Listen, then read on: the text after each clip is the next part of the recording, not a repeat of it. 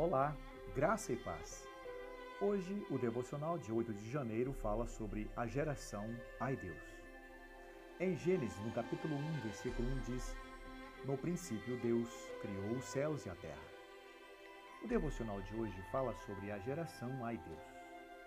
No princípio, Deus é tudo que começa. A Bíblia não nos diz de onde Deus veio. Ela só nos diz que Deus é. Ela simplesmente diz: no princípio, Deus. Deus sempre existiu. Ele não tem começo, nem tem um fim. Deus é Deus. No princípio, Deus. Mesmo aqueles que se dizem ateus são, na melhor das hipóteses, provavelmente apenas agnósticos.